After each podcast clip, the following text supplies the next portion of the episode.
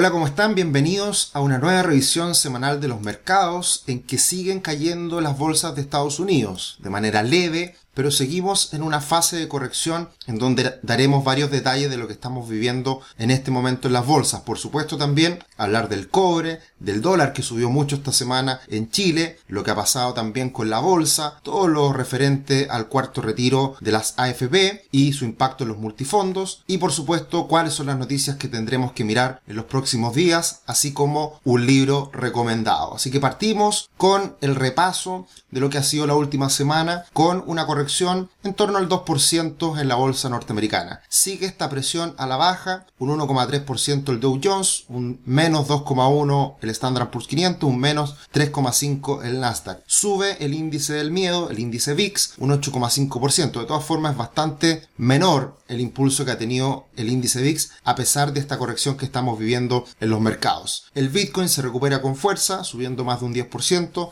El petróleo WTI sigue muy firme, no deja de subir en las últimas semanas, es un factor de preocupación en todo el mundo por el impacto que tiene en los precios de los combustibles. El oro se recupera levemente un 0,6 y el cobre cae cerca de un 2%. Como hemos visto en las últimas semanas, el panel, el tablero, está mayoritariamente en rojo. Varias acciones tecnológicas cayendo en torno a un 3% como Microsoft, Apple, cerca de un 4% Google, más de un 4% Amazon. Las empresas que se recuperan o que siguen en, en un contexto bastante favorable son algunos bancos, como hemos dicho anteriormente, el alza en la tasa de interés de Estados Unidos beneficia a las instituciones financieras y también vemos en verde todo lo que es el sector energético, por precisamente el impulso del petróleo WTI. Y el gráfico más importante esta semana creo es el del Standard Poor's 500, que nos está marcando dos indicadores muy importantes desde el punto de vista de los precios, del comportamiento de los precios. Y estos indicadores son, por un lado, la media móvil de 50 periodos, que desde cuando se rompe comienza esta corrección y estamos en esta fase correctiva de corto plazo. Y la media móvil que le incorporamos es a mi modo de ver la más importante para la bolsa norteamericana como es la media móvil de 200 periodos que es esta línea azul inferior bien remarcada que está pasando ahora por los 4.146 puntos, que a mi modo de ver es el, momento máximo, culmine de esta corrección que podríamos vivir. Si es que sigue la presión bajista, creo que ese nivel es clave y podría llegar a esos niveles para volver a aparecer una recuperación, compras, ánimo por parte de los inversionistas. Obviamente, nadie garantiza que esto vaya a llegar a ese punto, nadie garantiza que lo respete y que de ahí venga la recuperación, pero hemos visto en el pasado que ese indicador, la media móvil de 200 periodos, es un buen referente para mantenernos alcista en un instrumento financiero, en un indicador tan importante como el Standard Poor's 500. Por lo tanto, para mí ese es el nivel clave que vamos a monitorear. Por supuesto, si se rompe al alza la tendencia bajista que se está marcando hoy día en el Standard Poor's 500 o se rompe la media móvil de 50 periodos que es la línea roja que está arriba, hasta aquí llegamos, todo termina y vuelve la recuperación en las bolsas. Así que desde ese punto de vista estamos hasta ahora en una corrección del 5,7%. Esta tabla probablemente la vamos a seguir observando, monitoreando en los próximos días. Se hizo un nuevo mínimo esta semana en el Standard Poor's 500 en los 4.289 puntos. Desde el máximo en los 4.546 estamos en una corrección del 5,7%. Esto se debe a los miedos, los temores que existen respecto a China, a el retiro de estímulos por parte de la Reserva Federal y a la variante Delta del COVID. Como ha ocurrido en otras ocasiones, hemos tenido también muchas correcciones. Ahí podemos ver la mediana de caída de un 8,3% desde el 2009 a la fecha. Y ahí están todas las las referencias a el por qué se dieron esas caídas en su minuto. Pero hay un libro que a mí me gustó mucho en su momento, que se llama Inquebrantable, ya lo hemos recomendado en esta misma sección, que habla de los inviernos financieros. Este es un libro que básicamente muestra de forma resumida el libro Dinero de Tony Robbins, ambos libros muy buenos. Y en este libro, Inquebrantable, habla de los inviernos financieros. ¿Por qué? Porque existen correcciones constantemente en las bolsas, en los mercados. Es algo muy atípico que la bolsa suba en vertical y que no corrija. De hecho, ya llevamos más de un año en esa condición en la bolsa norteamericana.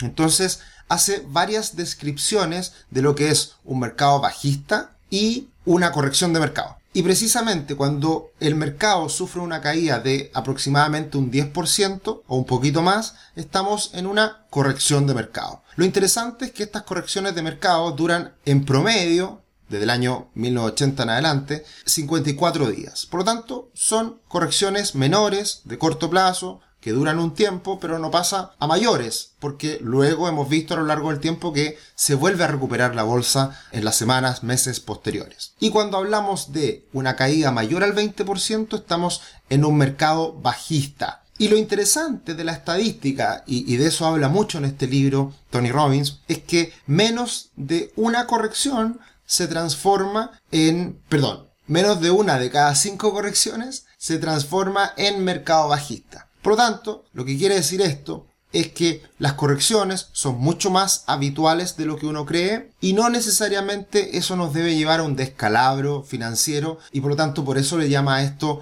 los inviernos y después del invierno sabemos viene la primavera y por lo tanto estas correcciones son normales dentro del mercado. Este es un libro muy bueno que yo diría nos tranquiliza a los inversores, nos baja la ansiedad de cuando vienen estas correcciones, son absolutamente normales y más que preocuparnos de esperar una gran caída y salir arrancando ante esa caída, lo que transmite en sus líneas Tony Robbins es que esas correcciones precisamente nos deberían servir como oportunidades para ingresar al mercado en un comportamiento al alza histórico que se ha manifestado precisamente en la bolsa norteamericana. Así que un muy buen libro, recomendable también esta semana, ya lo habíamos recomendado, pero hago mención a él precisamente por esta corrección que estamos viviendo en la bolsa de Estados Unidos. Muy importante, el índice VIX viene con esta trayectoria al alza, pero choca con esta directriz bajista que hoy día está pasando cerca de los 30 puntos. De hecho, esta semana con el mínimo del Standard Poor's 500 llegó a cerca de 25 puntos y de ahí se cae fuerte el VIX. ¿Qué quiero decir con esto? Hay cierta preocupación, pero todavía no pasa a mayores. Solamente nos podríamos preocupar un poco más de esta corrección que empiece a tener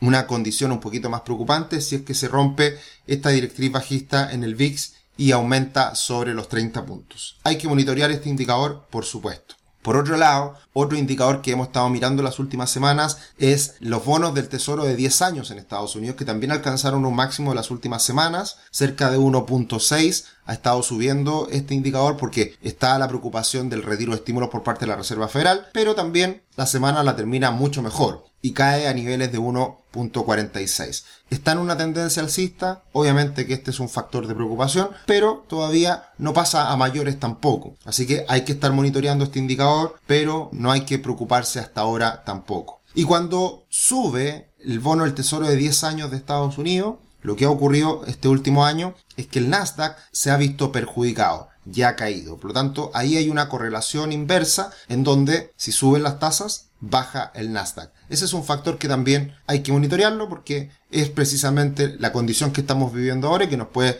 permitir tomar decisiones respecto a acciones tecnológicas, por ejemplo. Y otro aspecto relevante de mercado en las últimas semanas ha sido el alza del dólar. Y el dólar está subiendo, el dólar index está subiendo. Pero, a pesar de haber traspasado una resistencia muy importante, que eran los 93 puntos con 50, estamos llegando a otro nivel mucho más importante que es cercano a los 95. Todos los analistas que han que siguen el mercado, que nos llegan sus reportes, todos esperan que el dólar más allá de esta recuperación de corto plazo se tiende a debilitar, se tienda a debilitar en las próximas semanas. Y por lo tanto estaría llegando a un punto cercano a la inflexión. Vamos a ver cómo se, se comporta el dólar en el corto plazo, pero deberíamos estar llegando a esa fase última alcista de corto plazo que es solamente un impulso dentro de una tendencia bajista más de largo plazo. Así que este es un aspecto muy importante porque cuando el dólar sube no le hace muy bien a la economía mundial. Cuando el dólar baja le hace muy bien a la economía mundial por la relación que tiene con los commodities y por la relación que tiene con los mercados emergentes. Así que por eso esta corrección, si, si se quiere,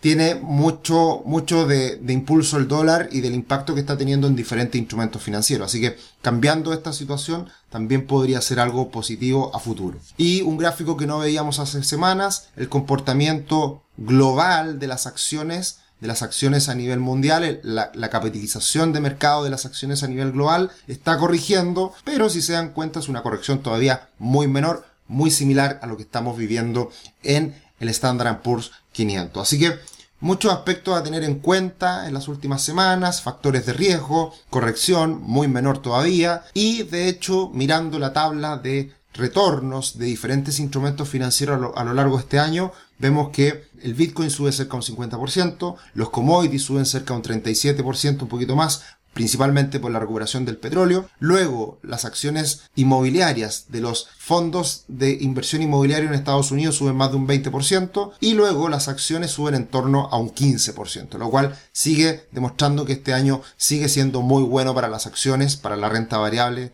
en Estados Unidos y el mundo y lo que más se ve afectado son los instrumentos de renta fija, los mercados, los bonos de mercados emergentes y el último de la tabla es precisamente el oro, que como lo hemos dicho en otras ocasiones, el oro es un, un instrumento que demuestra de buena manera el riesgo que está presente en el mercado. Y por lo tanto el hecho de que el oro esté cayendo cerca de un 8% puede ser precisamente un aspecto relevante a tener en cuenta que no estamos en una situación incierta y de una corrección mayor de mercado. Algunos dicen que también muchos inversionistas se han ido pasando del oro a las criptomonedas. Puede ser también un aspecto a tener en cuenta. Pero de todas formas el oro históricamente ha sido una protección frente a la inflación y un factor importante a tener en cuenta cuando hay riesgo en el mercado y eso hoy día no existe. Así que a tener en cuenta también ese aspecto. Como siempre los dejamos cordialmente invitados a nuestro canal de YouTube de finanzas personales y educación financiera. Síganos, denos me gusta, hagan sus comentarios.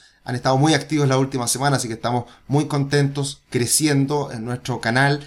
Viene la semana de educación financiera, hemos subido muchos webinars en los últimos días, sumando algo más de información respecto a decisiones que tomamos en diferentes ámbitos. Así que estén muy atentos también a nuestras redes sociales, arroba cetricio, arroba rubixl, que ahí siempre vamos comentando lo que estamos haciendo. Y también viene la Cyber Rubix, se vienen muchos muchas ofertas respecto a los cursos que hemos hecho y que están en nuestra plataforma donde pueden encontrar todos estos cursos de educación financiera a muy bajo costo www.rubix.com. Pasando a los aspectos que más nos, nos interesan en Chile, el precio del cobre estuvo cayendo, pero sigue manteniendo los 4 dólares como soporte, como nivel de freno a las caídas que hemos visto en el último tiempo. Eh, para mí es muy importante mirar el cobre porque tiene una directa relación con China y todos los temores que hemos estado hablando en el último tiempo de China con el precio del cobre como está, la verdad que no hay mucho que preocuparse. Obviamente si rompe el cobre los 4 dólares eh, podría tener caídas importantes. Hay que estar atento a esa eventual ruptura. Pero hasta ahora es solamente una pausa dentro de una tendencia alcista muy fuerte. Ya hablábamos del dólar a nivel global que ha estado subiendo de manera importante. Por lo tanto, a no confundirse. El dólar en Chile ha subido por factores internos, como ha sido la tónica en el último año o en los últimos años, pero también por factores externos como es el alza del dólar. Y el dólar llegó al nivel que nosotros creíamos que iba a alcanzar desde hace ya muchos meses. Nosotros estábamos esperando que llegara a el entorno a 810 pesos, alcanzó ese nivel, está todavía en una tendencia alcista, pero viene una reversión importante en los últimos días. ¿Por qué? Porque está llegando a niveles algo extremos el dólar. Y no porque haya subido mucho, sino porque en términos reales el dólar está caro hoy día. Es decir, en términos comparables con el mundo, el dólar en Chile está muy alto. Y a eso se refiere el tipo de cambio real. Y el tipo de cambio real, lo hablamos en otro webinar enfocado en el dólar, está llegando a niveles de intervención. Hubo intervención el año, a, a comienzo del año 2000, hubo intervención el 2009, hubo intervención post estallido social.